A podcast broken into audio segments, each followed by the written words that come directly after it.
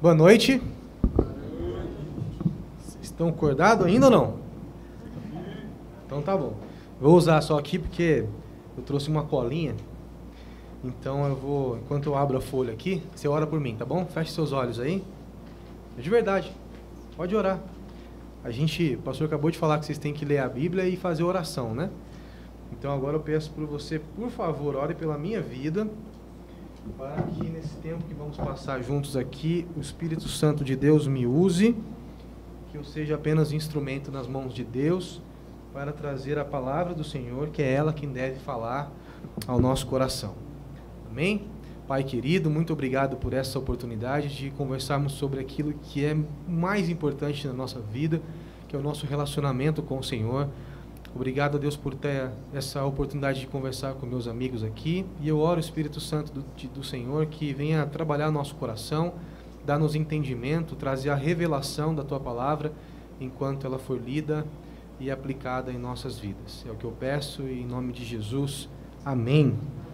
Amém. Muito obrigado, pastor Samuel, pelo convite. É, você de casa que está acompanhando, meu amigo seminarista Olavo. Ô, parça, você está assistindo aí? Espero que sim. Depois nós vamos mandar aí ver se você estava lá conectado. Alguém vai ver aqui, a Alice vai ver se você está lá conectado. Tudo bem, gente?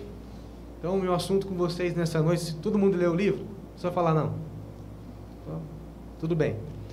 Então, hoje é um livro que eu já li, foi indicação do pastor Samuel, e mexeu muito comigo, porque é um livro que vocês escolheram, pelo que eu sei, conversar sobre ele, não é? E vocês são muito corajosos, que vocês resolveram conversar sobre pecado, no momento em que tudo é está sendo relativizado, né? Estão tentando, inclusive, dizer que certas práticas, ah, com o passar do tempo e com a sociedade evoluindo, deixam de ser pecado. Vocês escolheram entrar num assunto que é muito importante. Por que, que esse assunto é muito importante? Porque é a única coisa que nos afasta de Deus, certo? Bíblia fala o quê? Que o que nos afasta de Deus é o quê? Pecado, porque Deus é santo. E onde há pecado não pode haver a presença de Deus. Então nós vamos conversar nessa noite sobre a armadilha da cobiça. Tudo bem? Então vamos lá. Quero começar essa mensagem dizendo para vocês de uma operação da Polícia Federal que foi deflagrada em apoio com a CGU, Controladoria Geral da União, em São Luís do Maranhão. O que, que essa operação da Polícia Federal estava investigando? Ela tinha a finalidade de desarticular uma associação criminosa voltada à fraude de licitações. As investigações foram iniciadas para verificar possíveis desvios de recursos públicos federais que seriam usados no enfrentamento da Covid-19 em São Luís. Durante a investigação, foram verificados indícios de superfaturamento na compra de 320 mil máscaras pela Secretaria Municipal de Saúde. O total de cada, o valor de cada unidade de cada máscara foi pago R$ 9,90. De acordo com as investigações, foi considerado um preço médio praticado no mercado nacional por unidade de R$ 3,17. Então a polícia está investigando que houve um superfaturamento aproximado de 2,3 milhões de reais. Olha que interessante. Você sabe que a Polícia Federal ela dá nomes para essas operações. O mais famoso deles qual é? Lava Jato. E dessa operação aqui, que aconteceu em São Luís do Maranhão, o nome que eles deram me chamou a atenção. Cobiça Fatal. E eu fui pesquisar por que, que a Polícia Federal deu esse nome de cobiça fatal. E uma correspondente lá, um, enfim, uma, uma pessoa da Polícia Federal disse o seguinte, que foi uma referência ao desejo imoderado de riqueza, fazendo com que até se desvie recursos vitais para a proteção de pacientes e servidores da saúde pública. Então, onde leva a cobiça? Pecado. E essa é interessante porque, ao saber de, desse tema, né, surge uma pergunta que talvez você saiba responder e até então eu tinha dificuldade, que é o que é cobiça? Cobiça, segundo o dicionário, é um desejo ardente, desmedido de possuir alguma coisa. É um desejo imoderado de bens, de riquezas, de honras, de conquistas. Talvez isso que tenha levado a Polícia Federal a é, chamar a operação de cobiça fatal. Mas e qual é a definição bíblica de cobiça? A definição bíblica de cobiça é pecado. Você vai encontrar isso lá em Êxodo 20, a partir do verso 17.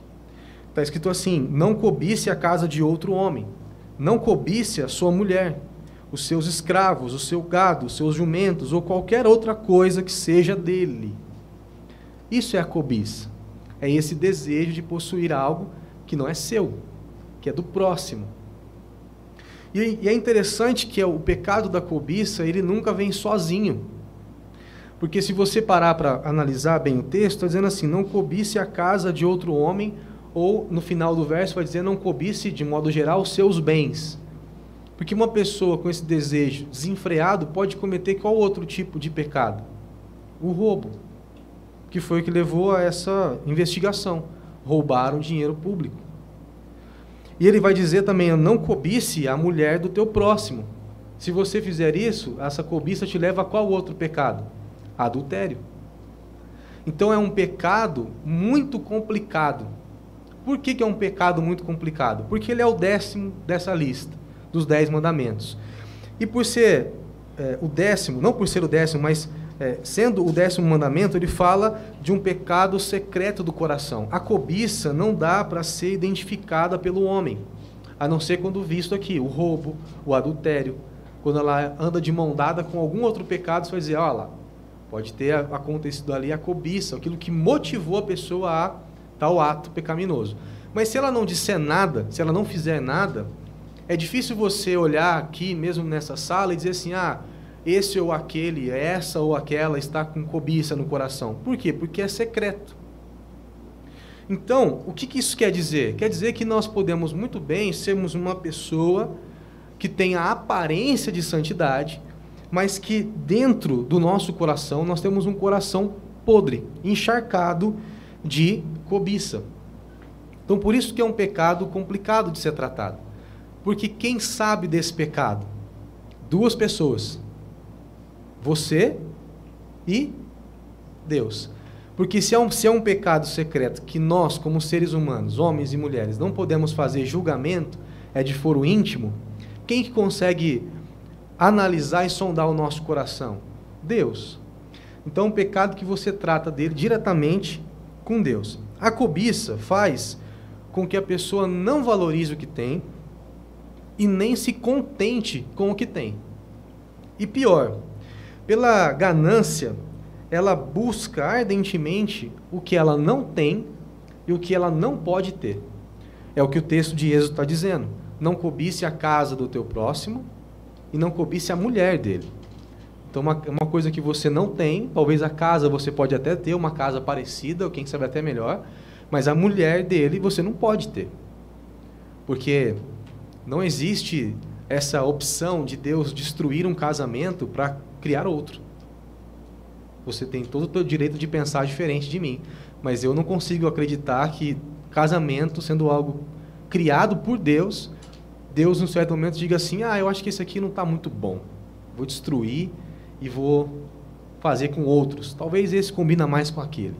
Não dá, gente. Então a cobiça leva para isso, é você desejar o que você não tem, o que você não pode ter.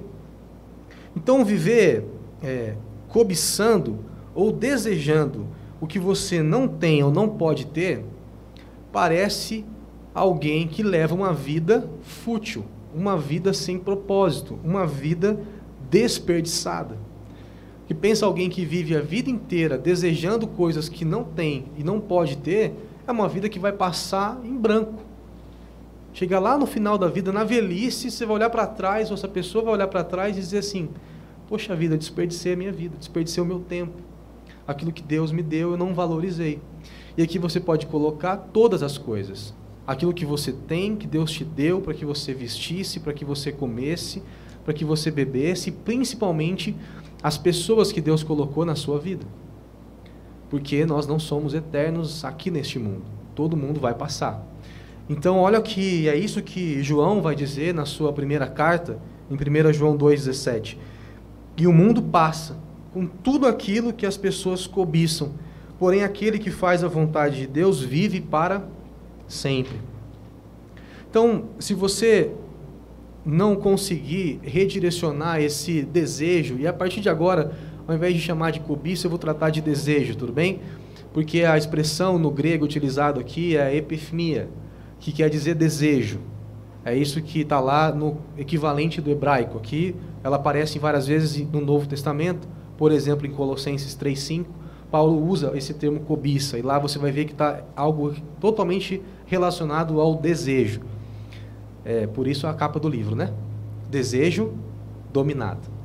Então ele não é impossível, ele não é desenfreado, ele não é incontrolável, ele é possível de ser dominado. Então esse desejo está vinculado a algo que está faltando. Porque a pessoa só deseja algo que ela não tem ou que ela não pode ter, porque algo nela ou na vida dela está faltando. Há um vazio para ser preenchido. E o que, que as pessoas fazem? Tentam preencher esse vazio com coisas. Então, vão atrás de cada vez mais dinheiro, ou de diversos tipos de relacionamento, até que aquele vazio seja preenchido. Então, é uma, é uma vida que vai sempre buscar se satisfazer ou saciar esse desejo, mas nunca vai conseguir chegar ao fim.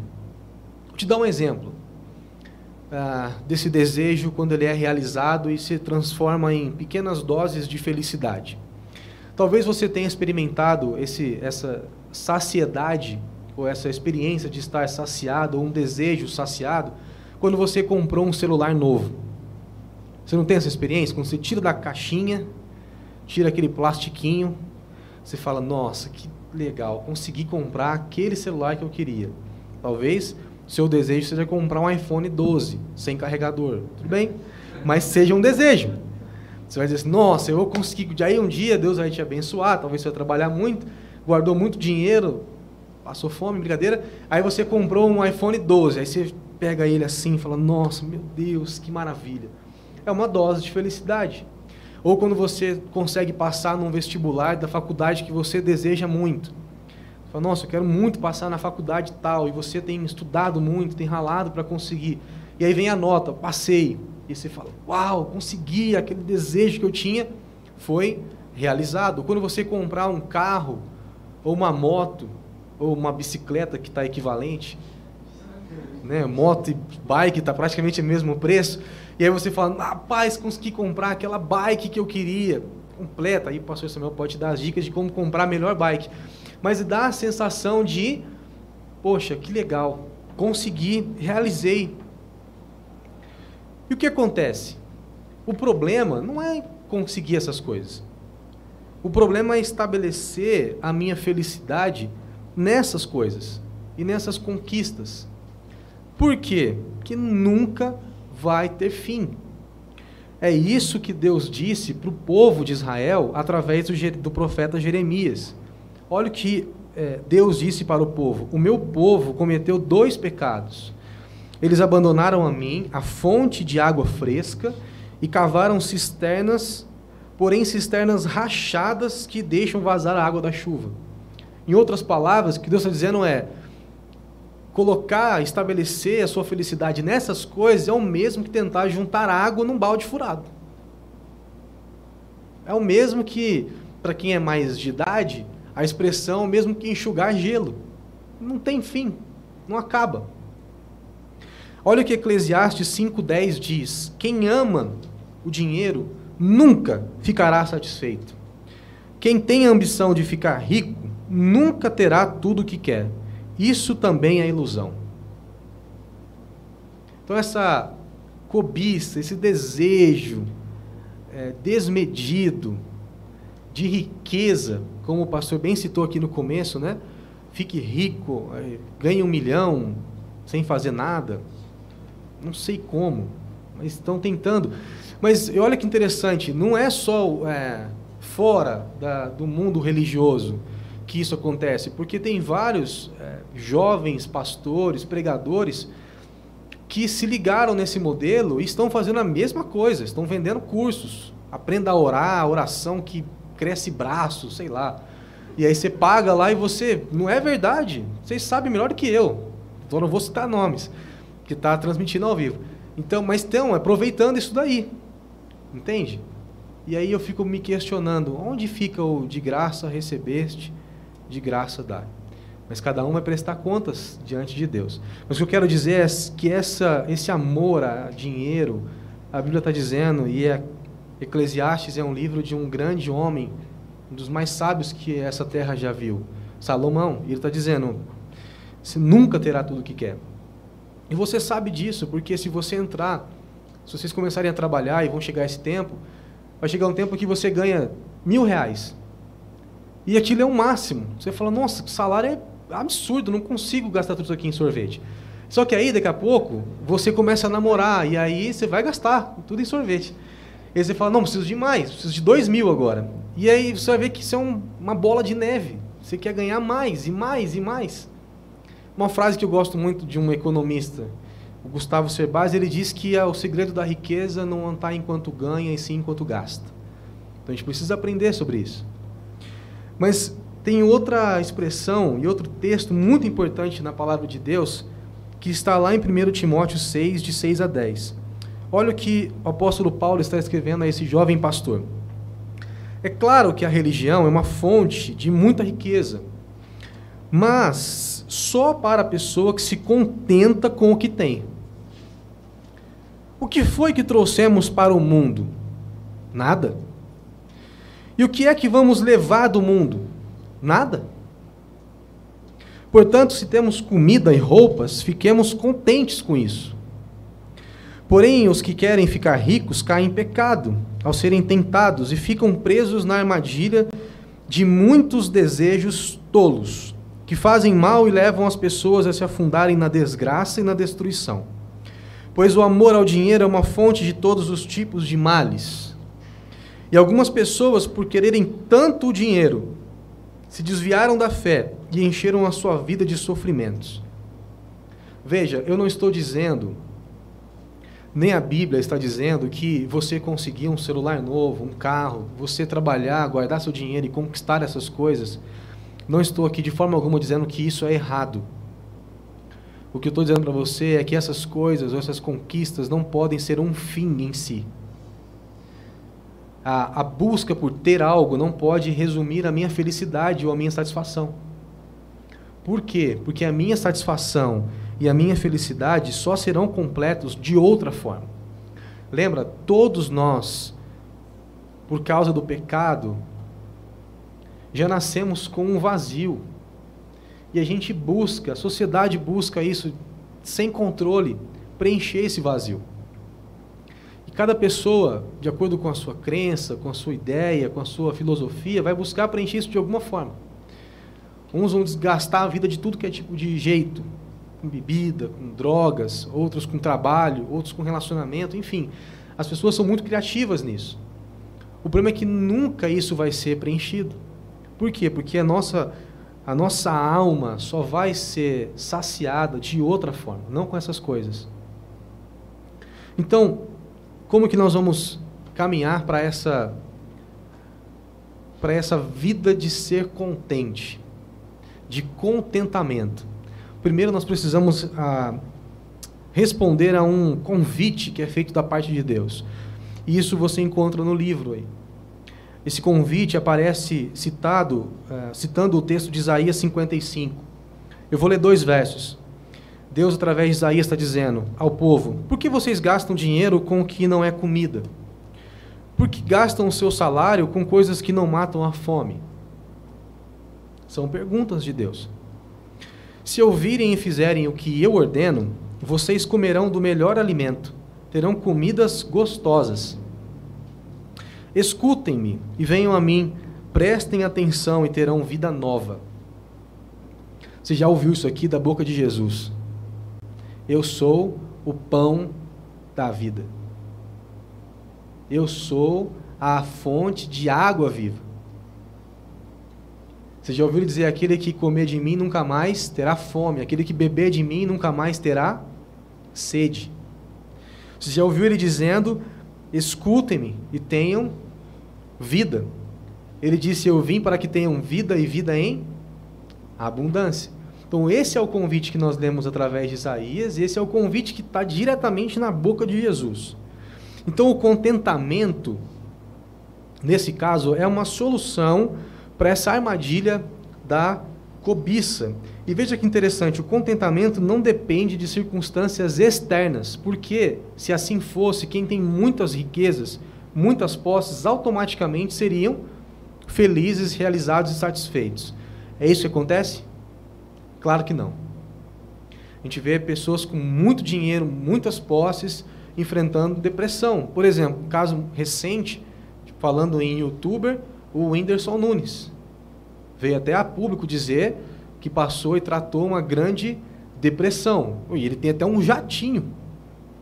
Então, vê, a, o contentamento não está ligado a ter coisas, as, as coisas externas, porque se assim fosse, essas pessoas não sofreriam, seriam simplesmente felizes. Então, onde está o segredo? O segredo está nos valores que definimos como importantes. E o que eu quero dizer com isso? Se a nossa glória for o conhecimento de Deus, se o nosso desejo, a nossa busca for por conhecer a Deus, e o nosso tesouro estiver nas coisas do alto, aí poderemos dizer como Davi: O Senhor é meu pastor e de nada tenho falta. Mas o começo é esse. Eu preciso desejar aquilo que eu posso ter. O que eu posso ter? O conhecimento de Deus. E como que a gente alcança esse contentamento? Deixa eu contar para você uma história antes de caminhar para o final da minha palavra. Ah, conta uma história de um rico empresário de Nova York. CEO de uma grande empresa resolveu tirar férias. E ele foi para o litoral. E lá ele estava no barco dele, sentado, pescando. E percebeu que do lado dele tinha um pescador bem ocioso, sem fazer nada, do lado do barco, pele bronzeada, vento, água do mar, estava lá tranquilo. E aquilo incomodou. Sabe, aquele CEO estava de férias ali, ele olhou para aquele senhor ali, sem pressa de fazer nada, vendo o tempo passar, bem ocioso, e ele, por curiosidade, resolveu fazer uma pergunta para aquele pescador. E a pergunta foi essa: por que você não está pescando? E o pescador respondeu: Porque já peguei peixes suficientes para hoje. E o empresário perguntou: E por que você não pesca mais do que precisa? O que eu faria com a sobra? Ah, você poderia ganhar mais dinheiro, comprar um barco melhor. Com isso, você poderia entrar mar adentro, pegar peixes maiores, comprar redes de nylon, ganhar mais dinheiro. E em breve você poderia ter uma frota de barcos e ficar rico como eu. E o pescador ficou pensativo, olhou bem para aquele CEO e fez uma grande pergunta. E depois, o que eu faria? Ele falou: ah, depois você poderia desfrutar e descansar nessa vida. E ele disse: O que você acha que eu estou fazendo agora? Vê? A gente passa tanto tempo, vai correr tanto, para falar assim: não, lá no final eu vou descansar. E esse sábio pescador disse: Mas eu não estou fazendo isso agora. Eu já peguei o peixe que eu precisava. Vê se isso não se assemelha com a palavra do apóstolo Paulo em Filipenses: Aprendi a estar satisfeito em qualquer circunstância. Querer mais e mais. Isso é o que está permeando centros dos negócios do mundo todo. A atitude de querer mais dinheiro, mais coisas, mais status. É um círculo que é implacável, ele é sem fim. Ele gera o quê? A cobiça, o descontentamento. Gera também algumas úlceras, ataque cardíaco, porque você estoura a tua vida. Então, eu queria que você abrisse a sua Bíblia em Filipenses. Vai lá comigo nesse capítulo 4. E aqui nós vamos caminhar para o final. E eu quero ver com você como Paulo pôde declarar essa frase que nós citamos muitas vezes, mas talvez sem entendê-la melhor. Ele está dizendo aí no verso 12 do capítulo 4: Sei o que é passar necessidade, sei o que é ter fartura, aprendi o segredo de viver contente em toda e qualquer situação. O que Paulo aprendeu? O que o apóstolo Paulo aprendeu? Está dizendo que ele aprendeu o segredo de viver contente em toda e qualquer situação. Então eu quero que você preste muita atenção agora, deixe Deus ministrar o seu coração. Se você não aprender daqui para frente, de nada valeu. Olha o que ele aprendeu: o segredo de viver contente. Estamos dizendo que a solução para vencer o pecado da cobiça é o contentamento. E aqui está alguém dizendo que aprendeu o segredo disso. Então, a primeira coisa que eu quero pensar com você é: para aprender a viver contente, quanto tempo você acha que o apóstolo Paulo levou? Você acha que foi da noite para o dia? Você acha que foi assim, instantâneo? O Espírito Santo veio, visitou aquele homem e falou: Pronto, agora eu sei como é viver contente. Eu aprendi o segredo da vida. Claro que não. Levou muito tempo. Levaram-se anos. E não só isso, não é só uma questão de tempo, mas ele teve que passar por várias experiências na própria pele. É o que ele está dizendo nesse texto. Ele falou assim: Olha, eu sei viver bem alimentado, sei viver com fome, sei viver tendo muito, passando necessidade. Sei viver. Eu sei viver sofrendo naufrágio, sei viver sendo apedrejado, sei viver sendo picado por cobra, sei viver. Sei viver sendo aclamado, recebido, ouvido em sinagogas, diante de governadores, mas também sei ser escorraçado e fugir temendo pela própria vida. Então, veja, ele foi cercado de várias experiências. O que eu quero dizer com isso? Romanos 8, 29. O 28 a gente gosta muito, Romanos 8, 28. Todas as coisas cooperam para o bem daqueles que amam a Deus. A gente adora esse verso. Tem gente que coloca isso em carro, em casa, mas o que o texto está dizendo é que todas elas cooperam. Todas. O passar fome e ser bem alimentado. Todas elas cooperam para o seu bem. E o verso 29 diz que isso acontece com um propósito. Qual é que é esse propósito? Para que o caráter de Jesus vá sendo formado na minha vida e na sua. Então, leva tempo para aprender? Leva tempo. Você vai precisar ser experimentado em diversas áreas. Às vezes você vai conseguir aquilo que quer, outras vezes não. E aí você vai ficar cobiçando o próximo porque ele conseguiu e você não? Veja bem. E agora, uma coisa interessante e me levou a pensar é, a questão do tempo, das experiências, mas como ele aprendeu? Como que o apóstolo Paulo aprendeu o segredo de viver contente? Volta a sua página aí da sua Bíblia, uma folha. Vamos no, verso, no capítulo 2 agora.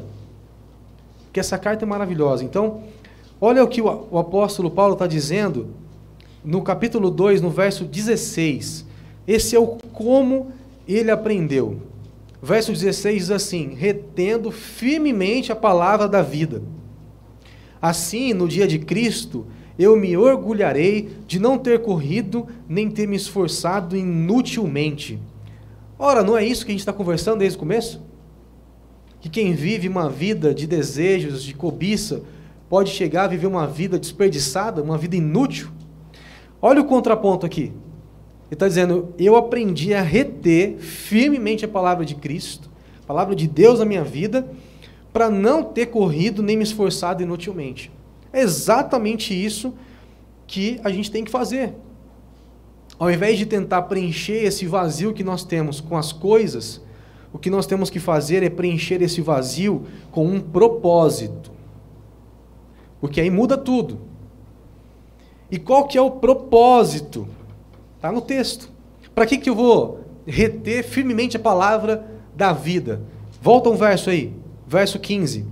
Para que venham a tornar-se puros e irrepreensíveis, filhos de Deus, inculpáveis no meio de uma geração corrompida e depravada, no qual vocês brilham como estrelas no universo.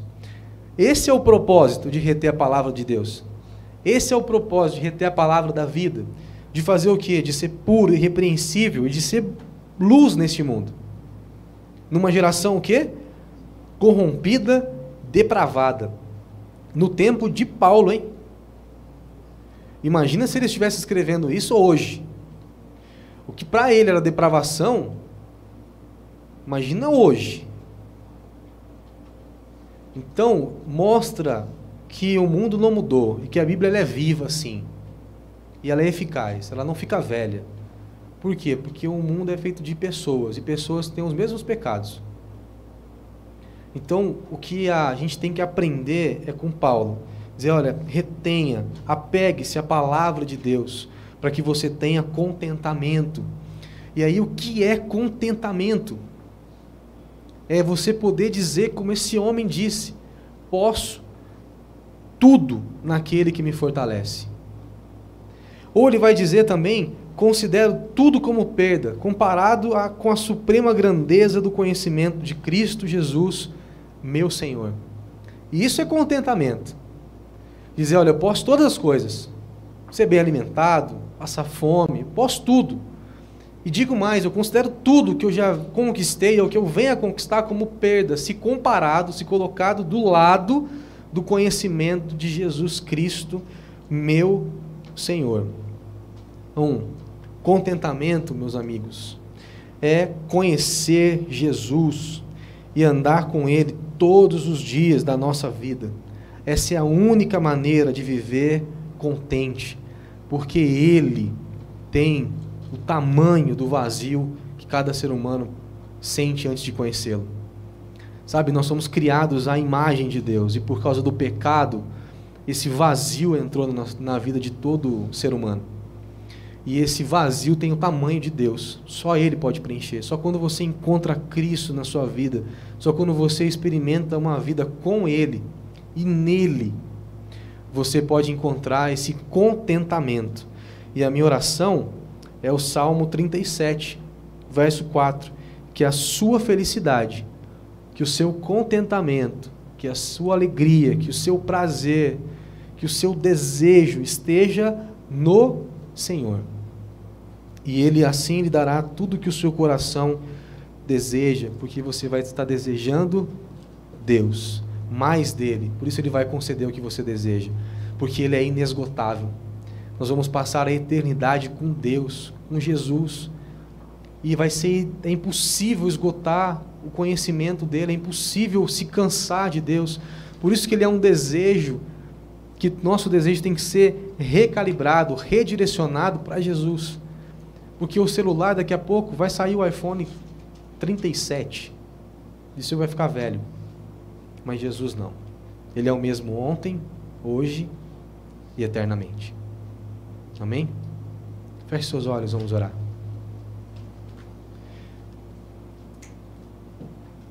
Pai querido, muito obrigado, Senhor, por esse tempo de ler a tua palavra.